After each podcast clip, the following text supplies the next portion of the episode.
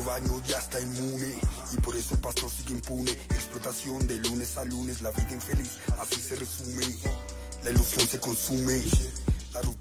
Buenas tardes, estamos en otra edición de Inmunidad del Rebaño este martes 29 de noviembre, el último del mes, y como lo hacemos habitualmente vamos a repasar los temas de agenda. Principalmente lo que acaparó la atención de esta mañana es la última declaración de Cristina Kirchner antes de que se le conocerá el veredicto de la causabilidad que la tiene como acusada. Este veredicto va a ser el próximo martes 6 de diciembre y el Tribunal Oral Federal 2 escuchó las últimas palabras de la vicepresidenta. En ese sentido, la ex presidenta de la Nación durante dos mandatos dijo que más que un tribunal de Lofer es un verdadero pelotón de fusilamiento, ya que, bueno, recordemos que el presidente del tribunal, Rodrigo Jiménez Uriburu, jugaba al fútbol los fines de semana con el expresidente Mauricio Macri y el fiscal Diego Luciani, o sea que las garantías de imparcialidad en este juicio estarían de alguna manera acotada, ya que bueno, no tendría independencia del otro poder, que es el poder ejecutivo, ya que él lo une una amistad con el ex presidente de la nación, Mauricio Macri, y tampoco la imparcialidad, ya que debería tener una posición de distancia tanto con el con la parte acusadora, que es en este caso el fiscal Diego Luciani, y con la parte defensora, que bueno, ahí sí habría independencia con respecto a Cristina Fernández de Kirchner. Por lo que bueno, este juicio se tiñe de bastantes irregularidades, ya que no hay un respeto a la separación de poderes entre el Poder Judicial y el Poder Ejecutivo, ni tampoco habría independencia del Poder Judicial en cuanto a que el juez eh, tiene una relación que lo une con la Fiscalía, ¿no? que está encabezada por Diego Luciani. Así que hoy a la mañana la vicepresidenta de la Nación realizó sus palabras finales antes de que se conozca la sentencia, que va a ser el 6 de diciembre. Tenemos un video para escucharlo y ahí va. Vivir, y en particular lo que me ha tocado vivir, debo decir que esto más que un tribunal del, del lawfare fue, muy generosa creo, en realidad es un verdadero pelotón de fusilamiento. Este tribunal es un pelotón de fusilamiento y se inició fundamentalmente a partir de la increíble diatriba, no se puede denominar acusación, ni alegato. A los 20 días que los fiscales Luciani y Mola se dedicaron a injuriar, agraviar, denostar y actuar, no conforme a derecho, sino cual editorial de Clarín o del diario La Nación. Realmente merecerían ser los periodistas estrellas de estos medios, porque fue increíble el desapego no solamente a las formas, después de todo no sería tal vez lo más importante, sino al fondo de la cuestión, a los hechos. Porque como decía Fight, a quien nadie puede catalogar de acá, eh, las opiniones son libres, pero los hechos son sagrados. Y durante 20 días inventaron hechos, ocultaron otros hechos, tergiversaron, mintieron y finalmente un primero de septiembre, luego de que aquel 22 de agosto, porque además es increíble, ¿no? Las licencias que se toma la historia.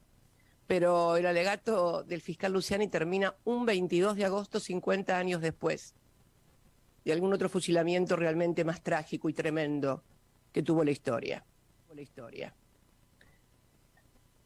Y ese 22 termina el alegato y comienza a golparse gente que finalmente, el primero de septiembre, una persona, acompañado por una mujer, un hombre acompañado por una mujer, dispara o intenta disparar, dispara, mejor dicho, intentó matarme, disparar, disparó. Lo que pasa que el tiro no salió. El tiro no salió. La mujer que lo acompañaba, que también está presa, Brenda Uliarte, Creo que lo seguía en Facebook o en Twitter al fiscal Luciani. Curiosa coincidencia. Ustedes dirán, señores jueces, señores fiscales, qué exagerada, pelotón de fusilamiento. Bueno, miren, soy la única que lo interpreta así. 12 días después de ese primero de septiembre, Clarín, en su edición del lunes 12 de septiembre, nos regala esta tapa, la bala que no salió y el fallo que sí saldrá. Miren, si no hay una identificación con un fusilamiento y esta causa. Es que Freud se toma... Ahí escuchamos a la vicepresidenta de la Nación, bueno, un poco eh, dando los pormenores de la causa. Lo cierto es que el fiscal Diego Luciani y Sergio Mola van a pedir una pena de 12 años de prisión para la vicepresidenta, más allá de las amañadas pruebas que tienen, que de hecho tuvieron que inventar la figura de asociación ilícita, ya que no había nada que la vincule a ella con esa obra que se realizó en la provincia de Santa Cruz cuando ella ejercía cargos en la presidencia de la Nación, sino que buscaron la figura de asociación ilícita, ya que no se encontró ningún documento o prueba que la vincule a ella directamente con estas obras públicas, que es en una provincia, se administraba la Nación, fue en una provincia.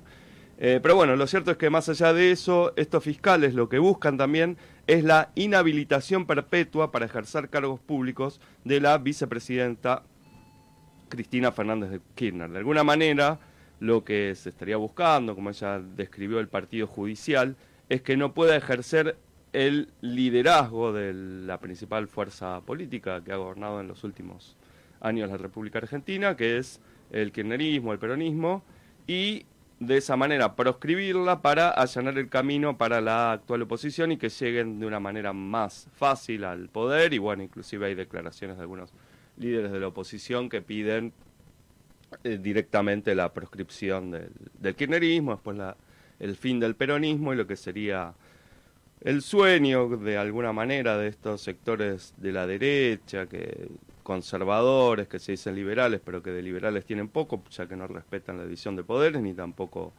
la, digamos, la elección de las mayorías, de la democracia, y bueno, buscarían directamente el fin del peronismo. En este sentido, bueno, Cristina eh, recordó al que es, estos se han constituido como un partido judicial, ya que no ha investigado las montones de causas que hay de corrupción del macrismo, como es el caso de las autopistas, en el cual hubo un negocio por 1.100 millones de dólares a través de un importante tarifazo, que bueno, antes de hacerlo Mauricio Macri, sabiendo que se aumentaba el precio de estas empresas, eh, más o menos multiplicó por 10 el valor de su, del paquete accionario, lo vendió y bueno, le generó un perjuicio al Estado de 1.100 millones de dólares por este importante aumento en las tarifas de, los servicios. También, bueno, ni que hablar de endeudamiento de 45 mil millones de dólares, en el cual también fueron citados a declaración indagatoria, pero bueno, los jueces nombrados por Mauricio Macri, que son de la Cámara Federal de Comodoro Pi, Leopoldo Brugle y Pablo Bertuzzi, rápidamente no quisieron investigar, sino que les dieron la impunidad a, bueno, los que responsables de endeudamiento de 45 mil millones de dólares, una cifra muchísimo más importante que la que se le acusa a Cristina Fernández de Kirchner. Bueno, rápidamente se dispuso el, digamos, el no procesamiento, la impunidad del expresidente Mauricio Macri, de Luis Caputo, el que es el hermano, pariente del hermano del alma de Macri, que fue uno de los también encargados de realizar diversos negocios con el Estado, antes del FMI con el endeudamiento privado de 100 mil millones de dólares, en el cual suculentas comisiones se llevó para sus arcas, no para las arcas del país, y también, bueno, Federico Sturzenegger, Guido Sandleris y otros exfuncionarios que los jueces de la Cámara Federal del Crimen no han investigado. En este sentido, bueno, sabemos que Cristina Fernández de Kirchner se consolida como la figura principal del peronismo, de alguna manera ejerce su liderazgo para dividir las candidaturas que podrían encabezar el poder presidencial próximo a elegirse en 2023 y en otro lado, del otro lado de la oposición, buscan demonizar, como se nos tiene acostumbrados, tanto los medios de comunicación como en este caso el Poder Judicial, a todo lo que sea el peronismo, en este caso la ex presidenta de la Nación durante dos periodos y Marí y esposa de Néstor Kirchner, que fue presidente de 2003. Y bueno, en esa oposición hay una puja más allá de que, bueno, los une el odio hacia un sector político, pero también hay una puja que no escapa de insultos y hasta en algunos casos puñetazos que querría propinarle Patricia Bullrich algún líder del sector de Juntos por el Cambio. En este caso, los cercanos al ex presidente Mauricio Macri, justamente la, esta ex ministra de, de la Rúa y, de, y del expresidente Macri, Patricia Bullrich, sería una de las candidatas a ocupar la presidencia de la Nación, y también Javier Milei, que habló de un posible acercamiento con Patricia Bullrich en caso de que el candidato hegemónico sería Horacio Rodríguez Larreta, ya que este tiene el apoyo del radicalismo y la coalición cívica. Y en este sentido, Larreta, el jefe de gobierno porteño, planteó no desdoblar las elecciones para atar a su proyecto presidencial, que las distintas listas de jefe de gobierno, en el caso sería el radicalismo y de Juntos por el Cambio, apoyarían a su lista presidencial. En este caso sería Fernán Quirós, precandidato a jefe de gobierno, el ministro de Salud actual de la ciudad, y Martín Lustúo, de la UCR, que fue exministro también de Cristina Fernández de Kirchner. Bueno, pasó por diferentes partidos, también se fue de viaje con Macri en el gobierno anterior, eh, bueno, para visitar a distintos capitales financieros que fueron los que nos endeudaron. Y bueno, Javier Milei, el ex asesor del gobernador Domingo Bussi, que fue también gobernador durante la dictadura, el cual cometió distintos violaciones a los derechos humanos durante eh, como encargado del operativo Independencia en la represión del 75, después cuando fue gobernador fue acusado y condenado a distintos delitos de lesa humanidad.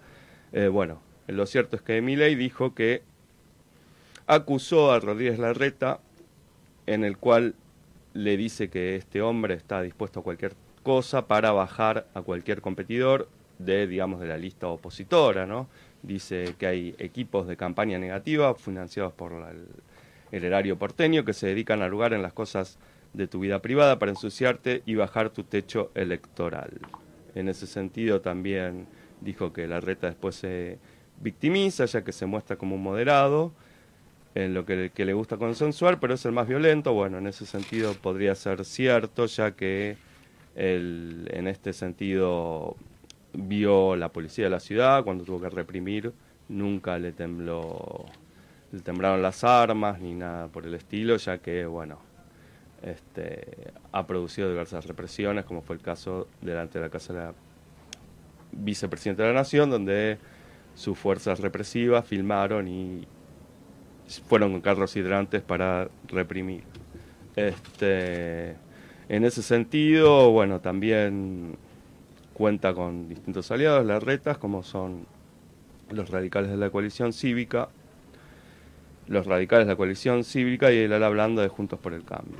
Y bueno, en ese sentido se demostró a favor de Patricia Bullrich, que está dispuesto a recibir, dijo a ley que está dispuesto a recibir en nuestro espacio la ladura de Juntos por el Cambio, y si quiere una interna se la damos, y si ganan, acompañamos. En este sentido, confesó la posibilidad de compartir el gabinete con una hipotética gestión de Patricia Burrich presidenta y bueno, y también Patricia Burrich compartió el plan económico de Milei, que es dolarizar, que bueno, que es un poco absorber la sobreemisión de dólares que tuvo los Estados Unidos, no solo acá hay sobreemisión, sino que en Estados Unidos, por eso es la debilidad del dólar frente a otras monedas. Y en ese sentido, el plan de dolarización tenía el apoyo de empresarios de los Estados Unidos. Y bueno, y así estarían las líneas principales, como es gastar el, bajar el gasto público y propiciar un ajuste para que de esa manera se pueda bajar el gasto y favorecer a ciertos sectores. Bueno, sabemos lo que fue, él ha expresado su admiración a Domingo Cavallo, Carlos Menem, las políticas neoliberales que aumentaron la desocupación en la República Argentina en números exorbitantes y bueno, y también en ese sentido, como decíamos, está pensando en una reforma del sistema financiero para destruir la herramienta principal que tiene un país como es el peso argentino. En ese sentido, favorecería una gran devaluación, una mega devaluación para licuar el peso, que no tenga poder de compra que se lleve a cero, bajar los salarios y de esa manera reemplazar el peso por el dólar con la anuencia de los Estados Unidos. Lo cierto es que el dólar está perdiendo la hegemonía que tuvo desde la Segunda Guerra Mundial. Actualmente vemos distintos pasos desesperados en ese sentido por parte de los Estados Unidos, ya que bueno, impulsan guerras como es la de, en distintos países, como es el caso de Ucrania, por la disputa que tiene con la con China y con Rusia también y con los diversos países emergentes que estarían dejando de comercializar con el dólar y de, en ese sentido lo hace Rusia con el rublo. Así que bueno, en eso estamos. ¿Cómo andabas, Leonardo Say? Muy bien, muy bien, escuchándote con atención. Muy interesante esto que estás contando de la guerra y de la economía y cómo se manifiesta todo esto en la política. Me parece más que clave. Sí, no sé, ahí me estabas apurando, ¿teníamos algo para seguir? Tenemos como para ir preparándonos, tenemos una entrevista con eh, Cristian Sueiro, eh, ¿te acordás? El especialista en cibercrimen. Eh, sí. Eh, y este, después, en el bloque cultural, tenemos a Ambassador. Vamos a entrevistar a esta banda, así que arrancamos con Pecho de Fierro, ¿te parece? Buenísimo. Dale.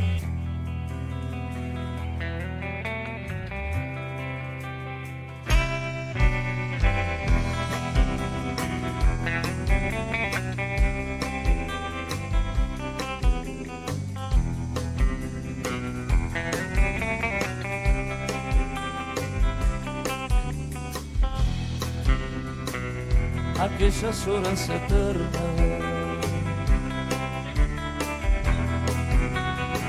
Cuando éramos soledad, diez horas por cien pesos,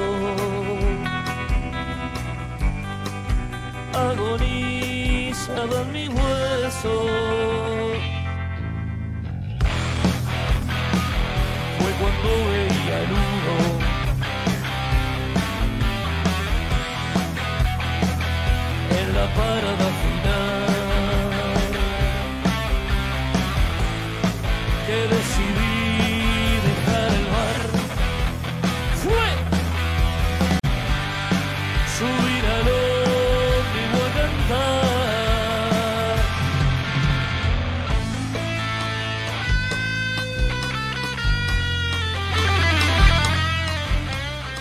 Eso que estaba empezando a sonar es pecho de fierro cantor de la calle. ¿Estás por ahí, Cristian Sueiro?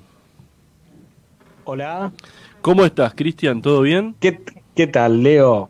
Un gusto de vuelta acá de estar en Mundo Sur y en Inmunidad de Rebaño. Bueno, el gusto es ¿Cómo están? Bien, bien, el gusto es nuestro. Bueno, Saludos a Emiliano y a todo el equipo. Gracias. Muy bien, gracias por a veces se me pasan a mí algunas presentaciones formales. Escúchame, Cris, eh, te voy a interrogar un poquito sobre esta cuestión que no para de avanzar y que, bueno, muchas veces hemos conversado sobre nuevas modalidades delictivas que después empiezan a aparecer en distintos portales, en la televisión, en muchos lados, pero que cuando vos las empezás a contar o cuando las contabas, qué sé yo, hace un tiempo, mucha gente decía, che, pero eh, no es muy paranoico, no es como muy, este, eh, digamos, sí, suele eh, ocurrir. una en un millón, y después no es una en un millón, es que es bastante reiterato, reiterativo. Así que te, propongo vía libre, o sea, que, que nos cuentes modalidades este, que no hayas mencionado anteriormente y que vos veas que son tendenciales. Contanos. Mira, eh, a raíz de tu pregunta, yo veo como tendencial en los últimos meses varias jurisdicciones que están preocupados, Bariloche, eh, San Luis, que es una modalidad que se llama swing swapping, que es la modalidad de eh, puntualmente intercambiar la tarjeta SIM del celular, ah, pero sin robar ni secuestrar el, equipo. ¿Qué significa esto? Una persona eh, te conoce o más o menos tiene información sobre tu persona y decide dar esa información en la web empieza a buscar en fuentes abiertas a través de Google con tu nombre, apellido, DNI, quiénes son tus familiares, cuál es tu compañía que te brinda directamente telefonía celular. Y buscando de esta manera redes abiertas se hace de suficiente información como para llamar a la compañía a la que vos tengas, simular tu persona, es decir, esta simulación es muy rápida, ¿no? Vos imaginate que tener tu número de documento, tu nombre completo y apellido fácil, eh, conocer dónde vivís y la modalidad de pago también es sencilla y no te realizan muchas más preguntas. Y solicitar un cambio de tarjeta SIM porque está funcionando mal. Entonces la compañía accede a entregar una tarjeta SIM a esta persona y esa persona lo que hace es en su celular cambia su tarjeta SIM por esta nueva tarjeta que viene configurada de la compañía que vos tenés. ¿Qué ocurre automáticamente cuando la persona intercambia esa tarjeta en su celular? Que a vos, que sos el legítimo titular, se te apaga el celular en el sentido de que no tenés más servicio, te aparece como un modo de emergencia, podés hacer llamadas de emergencia y nada más. Y lo cierto es que la tarjeta SIM, uno no lo sabe, pero se almacena mucha información vital del celular con la compañía. Una vez que una persona, por ejemplo, eh, loguea su red social al celular y la asocia, su correo electrónico, su billetera virtual, eh, incluso criptobilleteras, muchas veces por comodidad uno coloca recordar la contraseña, es decir, para no tener que volver a tipearla. Bueno, ese llamado recordar la contraseña, o no volver a mostrar y tenerlo logueado, se almacena en la tarjeta SIM. La persona que coloca esta nueva tarjeta en su celular tiene abierto en su celular, en su terminal, todas las redes sociales, mensajería instantánea, correos electrónicos y demás dispositivos que estés usando y que no te quieras loguear constantemente, con banking incluso, y lo que pueden ser billeteras virtuales.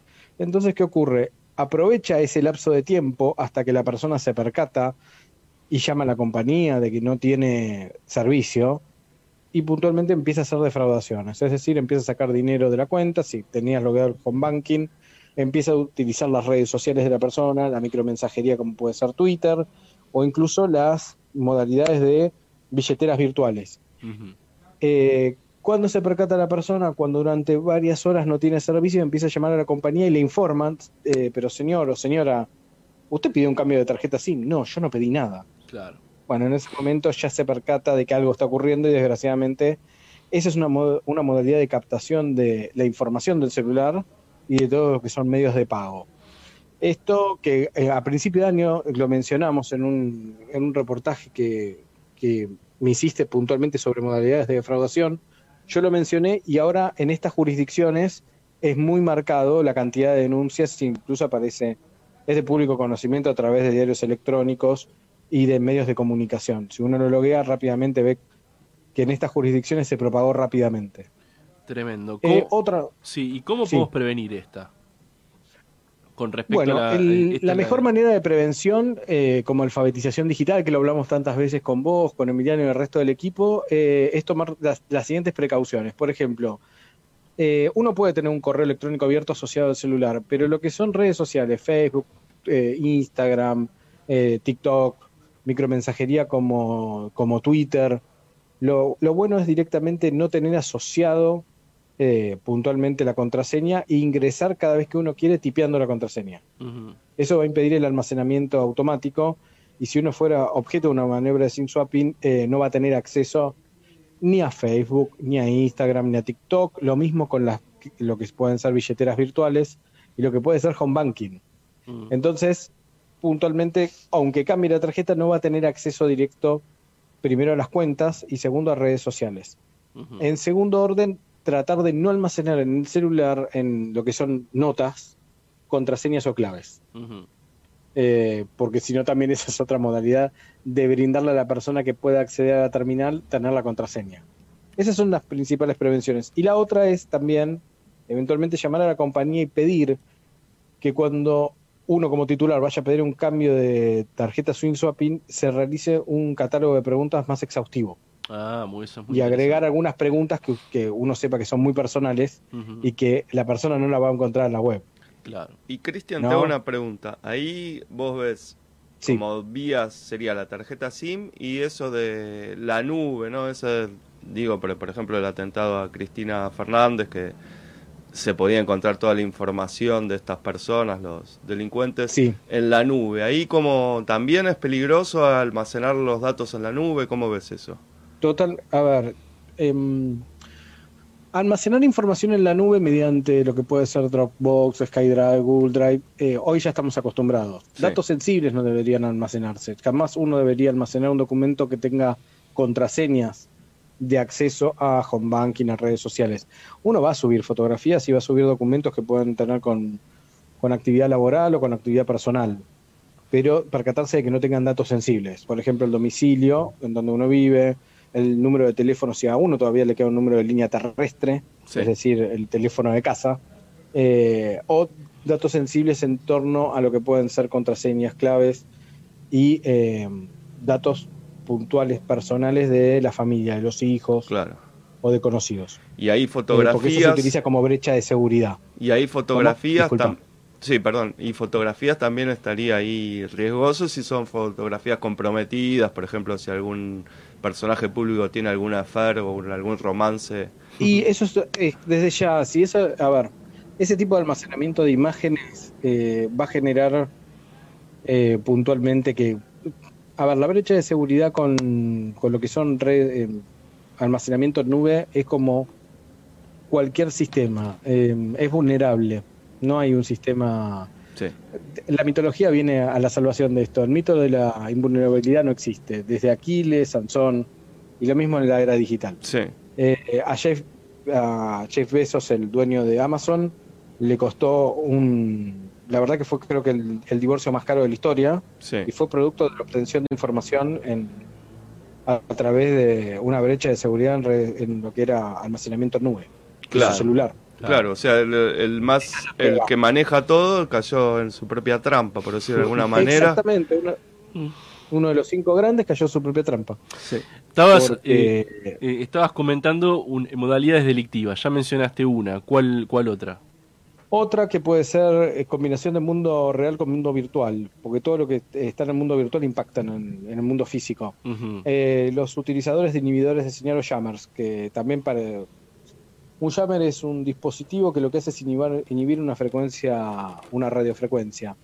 Eh, generalmente se utilizan para inhibir señales en determinadas áreas con, con uso lógicamente civil y de carácter eh, legal. Ejemplo, por ejemplo, en una universidad o en áreas que, destinadas a concursos públicos, se usan inhibidores de señal para que la persona no pueda utilizar el, la puntualmente el enlace del celular para buscar información. Eso es legal.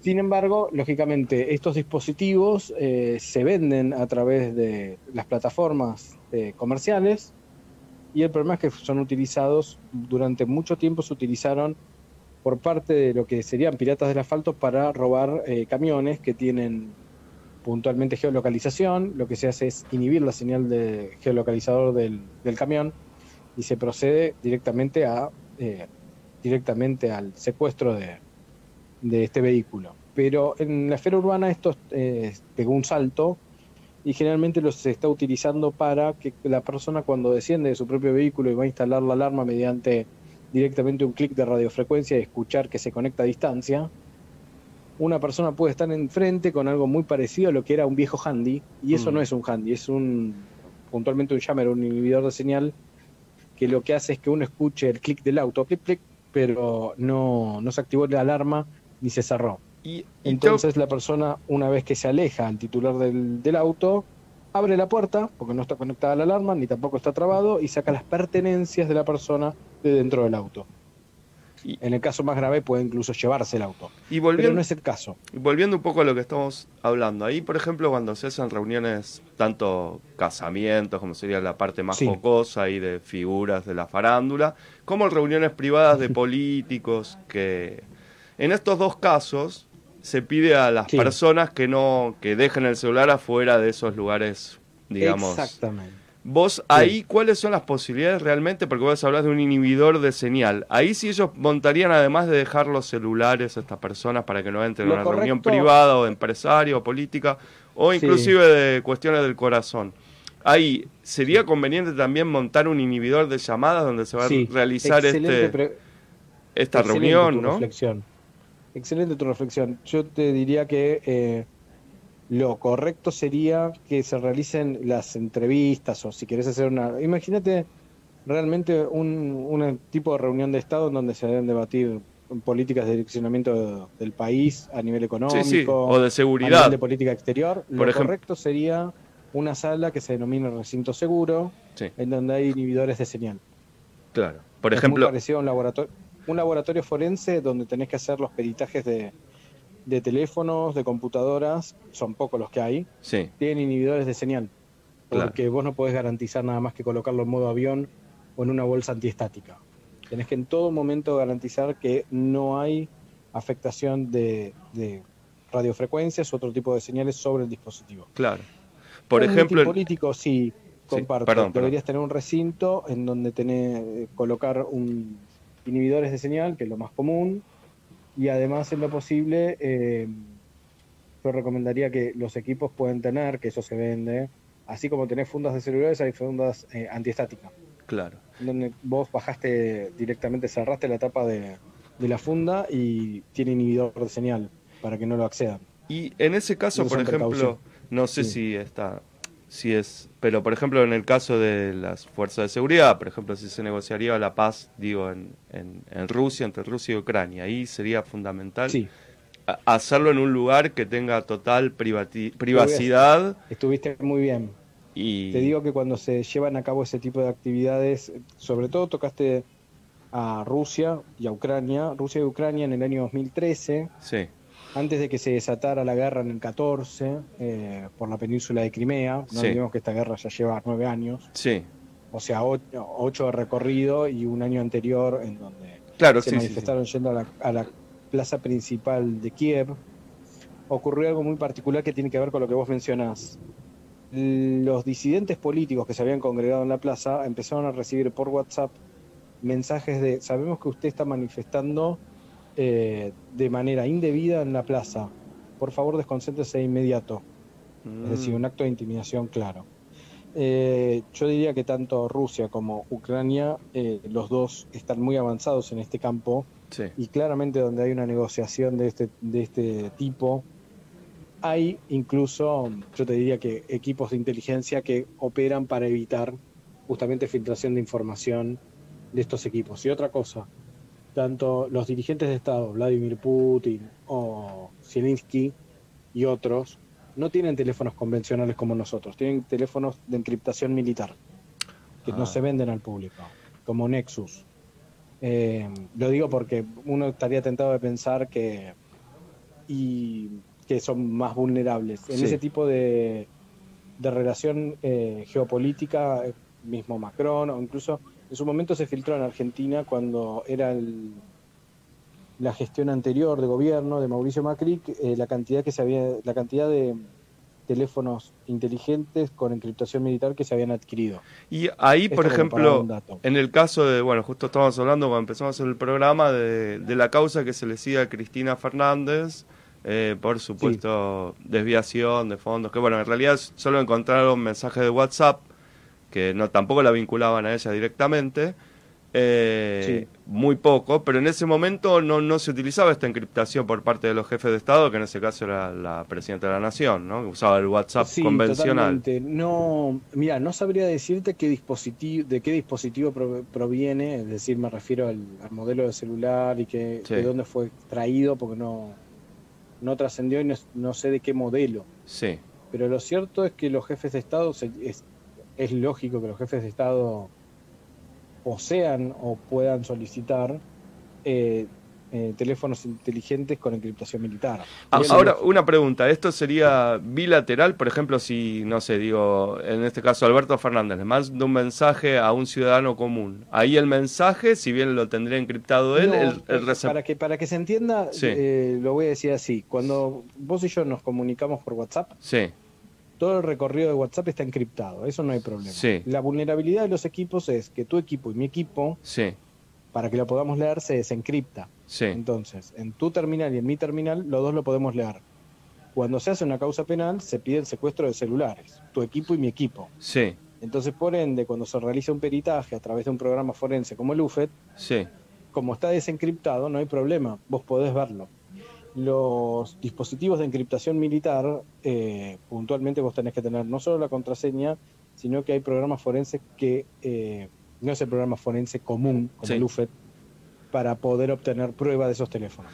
Ahora te hago otra pregunta ¿Por qué? Te lo voy a decir más sencillo. Sí. Porque toda la información que llega a tu celular vos lo podés leer, pero automáticamente colocando una clave o puntualmente aplicando un patrón o un dato biométrico, se encripta y el dispositivo forense de esa encriptación no puede desencriptarlo. Y ahí te hago una consulta. Ahí este UFET opera sobre la encriptación que maneja, digamos, la empresa. No, lo voy a decir más fácil Sí. para que incluso tenga repercusión y se entienda, Sí, porque se habló mucho también de, uh, ¿cómo puede ser que se haya borrado eh, la terminal de el supuesto agresor que eh, Sí. Montiel? sí, sí, sí. Eh, para que se pueda obtener prueba de un teléfono de celular, primero, antes de conectarlo a la unidad forense, es decir, el programa universal para la obtención de prueba, el UFET, Sí, tiene que estar desencriptado, es decir, tiene que estar desbloqueado, ya sea que tenés la clave, el patrón de puntos o el dato biométrico. sí, Una vez que lo desbloqueas, el perito lo conecta a la terminal UFET, que lo que hace es una prueba, lo que sería directamente una copia bit a bit o copia forense de toda Sí. la información. Pero antes se desbloquea. Si vos no lo desbloqueás y lo conectás directo al programa forense de, de obtención de información, lo que va a ocurrir es que el celular va a estar viendo que un programa forense intenta acceder a él y puede incluso eh, generar, como pasa con los iPhone, que a partir de determinada cantidad de intentos de desbloqueo, lo que va a hacer directamente es un formateo total del equipo. Claro. Y así perder la información. Y, y ahí Es le- decir, sí. antes, de, antes de poder hacer la copia forense tenés que desbloquearlo. Y te hago una consulta más sobre eso, porque la empresa que maneja WhatsApp es Meta, bueno, la de Facebook, etcétera, etcétera. Ellos tienen, meta, tal cual. ellos tienen la posibilidad, ellos guardan toda esa información o, no, o es un terreno que no se sabe bien, un terreno gris, porque de, en última instancia tendrían la Te información. lo voy a decir, Sí. va- vamos a decirlo, en el, Sí. a ver, en el plano formal, que es lo que contesta la compañía y que se puede presuponer. Y Sí. Vamos a utilizar la palabra pre- presuposición, porque no lo sabemos. Sí, Eh, por ley no debería guardarlo, porque está prohibido. sí, Pero lo cierto es que los servidores, todo lo que nosotros nos comunicamos y se intercambia de información mediante WhatsApp, Telegram, Signal, Snapchat, mensajería instantánea Sí. o redes sociales, eh, tiene un respaldo en distintos servidores. Sí. Los servidores, como cualquier sistema, cada 30 días o 90 días pisan la información, se reescribe, es decir, no te alcanza. Ah, Entonces, bueno, cuando vos querés solicitar ese tipo de información a compañía como Meta, tenés que pedir lo que se llama un frisado de información o conservación, ajá. que durante el término de 90 días a 180 días resguarde esa información para que ese servidor directamente por acumulación de nueva información no termine borrando anterior, Excelente. la información anterior. Cristian, hay Pero muchas. vamos a- Sí. Sí. No, no, No, no. no, no, termina, termina lo que estabas diciendo, por favor.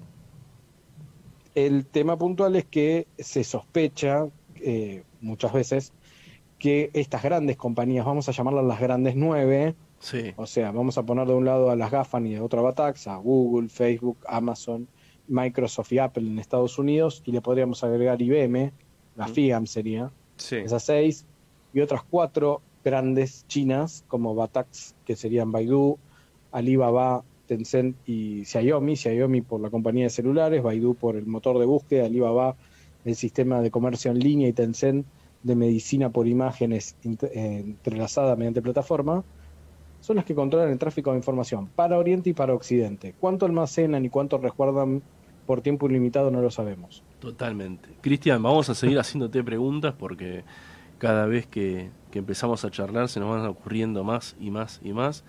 Y este y bueno, te comprometemos para la, la temporada del año que Desde viene de que Con mucho gusto. de, seguir llamándote Gracias a los dos por la invitación. y, y seguir Y interrogándote. Eh, conversaremos, si Dios quiere, el, el año venidero y esperemos que, bueno, que este tipo de información sirva también para tomar prevención en actos cotidianos. Totalmente. Más allá de que Totalmente. la, la otra información también incidía en, en el mundo de la democracia y de la toma de decisiones. ¿no? A- absolutamente. Esa- Ir entrenándonos en nuevos métodos de seguridad. Eh, era Cristian Sueiro, es doctor en Derecho y es especialista en cibercriminalidad, profesor de la UBA. Eh, bueno, un honor que haya pasado por inmunidad de rebaño. Nos vamos Un gusto a. por la invitación. Gracias. Gracias, eh. Toda una... Nos estamos viendo. Nos estamos viendo. Eh, esto es un tema absolutamente de precisión, eh, muy, digamos, mental, y qué mejor que ilustrar estas cuestiones con una banda que hace poco redescubrió, porque realmente estaba por ahí perdida, un amigo, un sociólogo, Gabriel Muro, que estuvo difundiendo en sus, en sus redes, se llaman Los Mentales. Escuchen esta banda y asocienla con aquella gran banda británica Cream.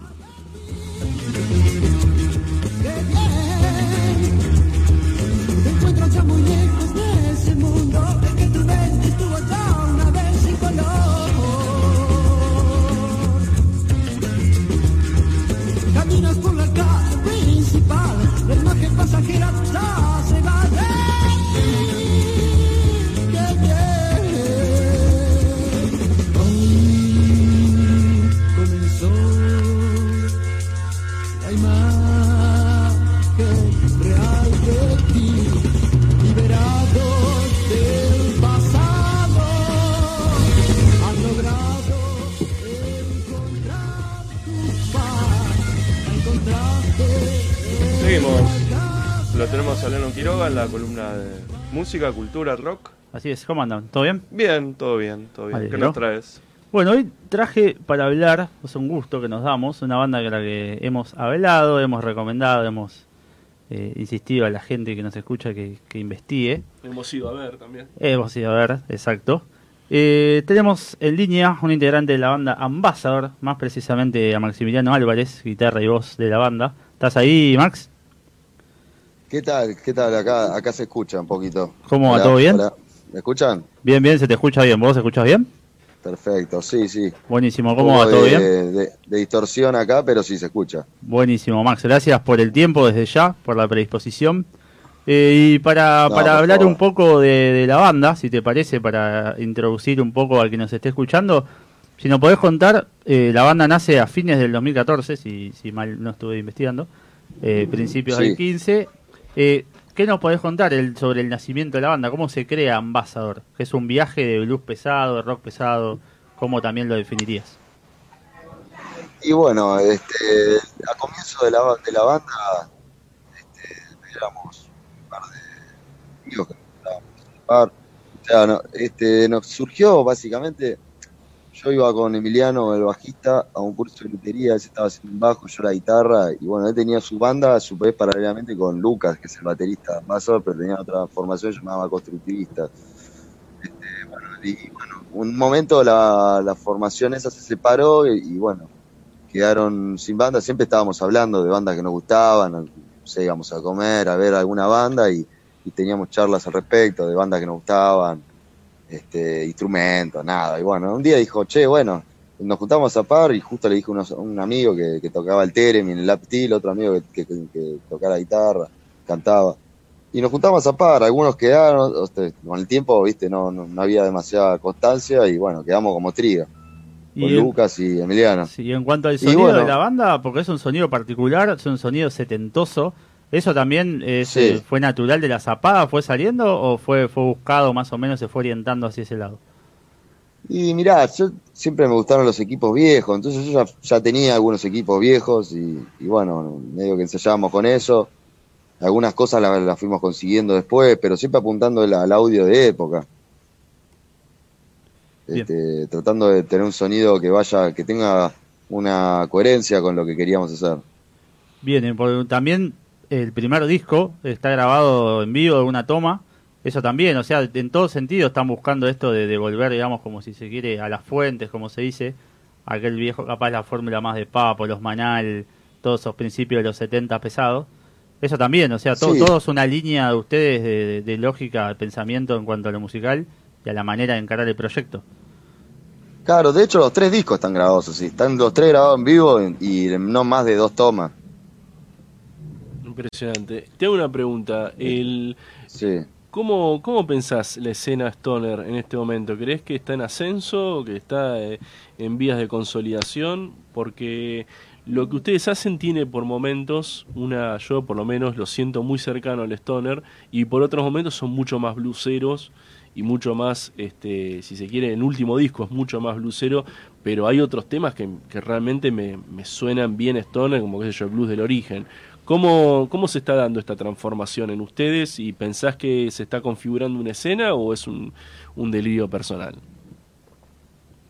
Eh, a ver, con consecuencia de cómo evoluciona la banda en un tema de sonido es, es un poco la búsqueda de cada uno de, de lo que nos gusta y a dónde va. ¿viste? Yo creo que el Stoner fue muy divertido al principio, pero después me, nos empezó a sonar todas las bandas iguales, todas las bandas como que tenían un mismo un mismo sentido de que, bueno, este, está la parte climática y la parte donde explota y bueno, eso es todo. Claro. Pero bueno, es como que no, no, no, no veíamos mucho, yo particularmente no, no veía mucha más curiosidad en, en ese aspecto, como que tuve mis años de escucharlo y cada tanto pongo algún disco, pero no es algo que consumo a diario. Uh -huh. Sí, escucho mucho blues, escucho mucho rock, escucho este, otros géneros, viste, que, que van por ahí, viste, 50, 60, 70 algunas cosas medio 80 también, algunos discos de progresivo.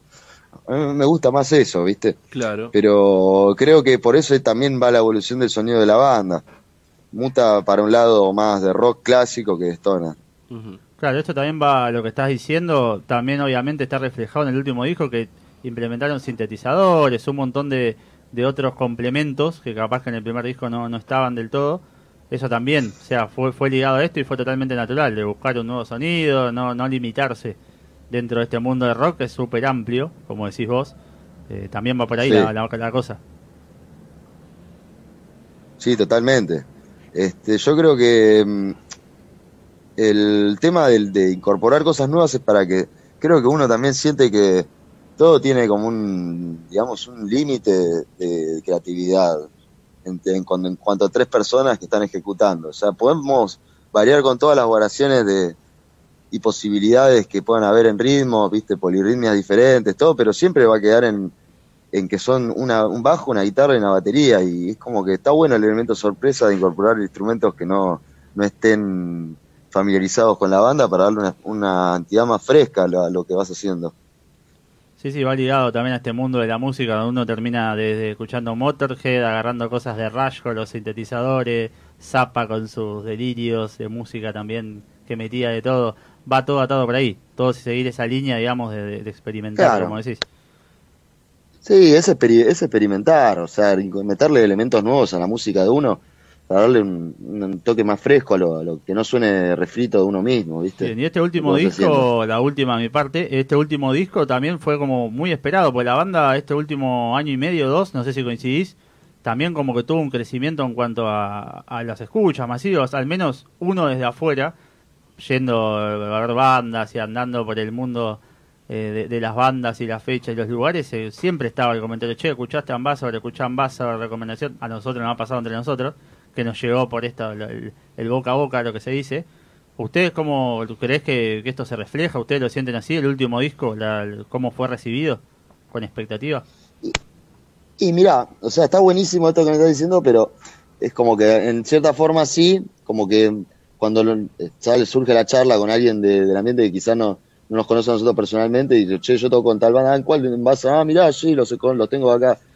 Pero bueno, este, yo creo que en sentido de la que la gente lo pueda nombrar, es algo que sí se puede ver reflejado, pero quizás no se ve tan reflejado en, convocatoria, ¿viste? Como que siempre estamos tocando en los mismos lugares, incluso a veces para menos gente de la que llevábamos hace cinco años, ¿viste? Y como que hay un, mon- hay un montón de gente que viró a, o- a otro, a, ot- a otro tipo de, de eventos, ¿viste? Como, como que eh, el ambiente del rock es limitado y no, no sé cuánto cuánta gente nueva se incorpora y cuánta gente se va a- hacia otros a otros géneros, este, como la curiosidad de, de la gente va a géneros más modernos. Como que no sé, es algo medio random, ¿viste?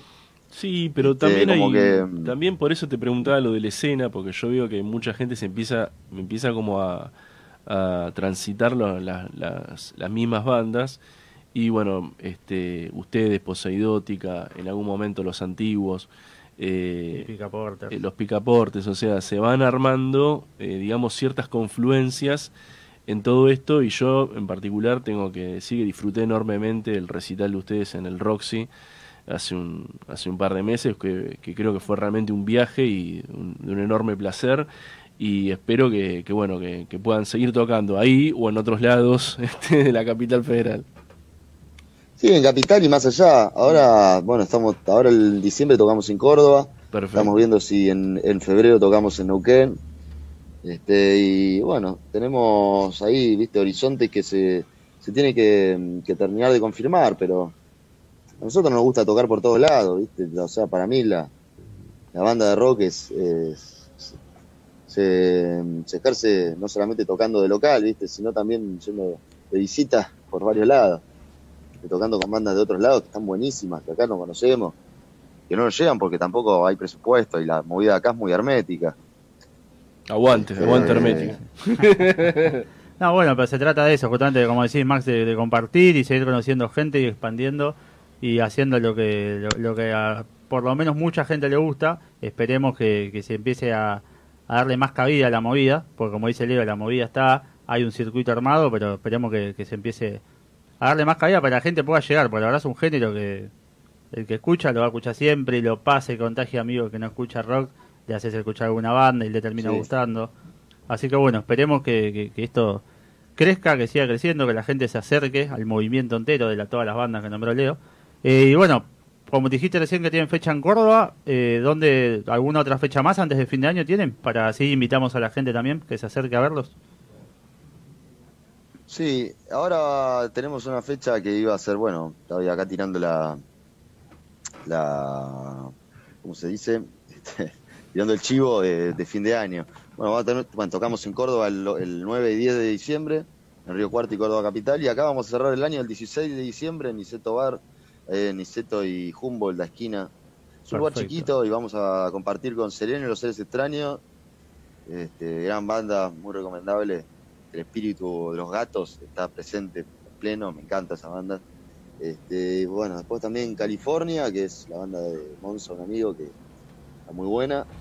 Este, y bueno, este, creo que Nos sacan del aire, Maxi. Está, está hecha la invitación para, para quien esté escuchando. Y bueno, Max, agradecerte por el tiempo, la predisposición y acá estamos para difundir fecha, música nueva, lo que necesiten. El Ambassador Luz, las redes sociales, el Instagram, ahí tienen el link para seguir Spotify, el Bandcamp de la banda y demás.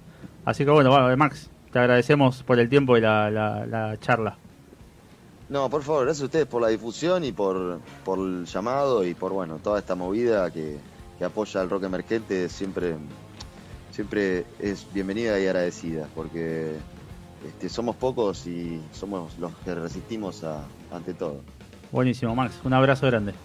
Nos vamos con. Saludos a toda la audiencia. Dale, nos gracias. vamos con mal augurio de los ambasadores.